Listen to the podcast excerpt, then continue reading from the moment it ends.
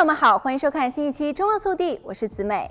冬季风暴在湾区和加州造成了严重的破坏。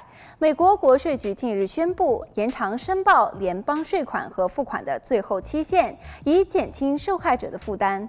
国税局表示，提交2022年个人和企业纳税申报和付款的新截止日期是5月15日。总统拜登在一月发布的联邦紧急声明当中，罗列了加州的41个县，包括了湾区的九个县。这些县所有的企业主和家庭都在覆盖范围内。美国国税局表示，作为联邦机构，它将向受风暴影响的人们提供税收救援。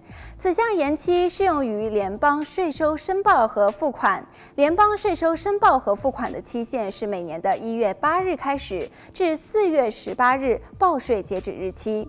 个人和企业必须在五月十五日之前提交联邦所得税申报表，并且支付所有的税款。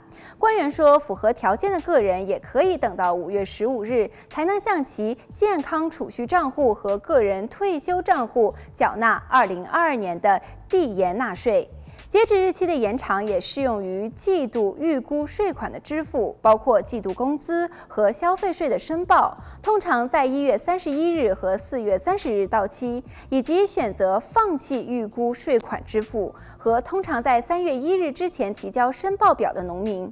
如果您居住在美国国税局列出的四十一个县之内，或者在这些地区开设公司，则有资格延长截止日期。如果您居住在不受影响的县，但是您的报税资料是来自于受影响的区域，您可能也有资格获得报税延期。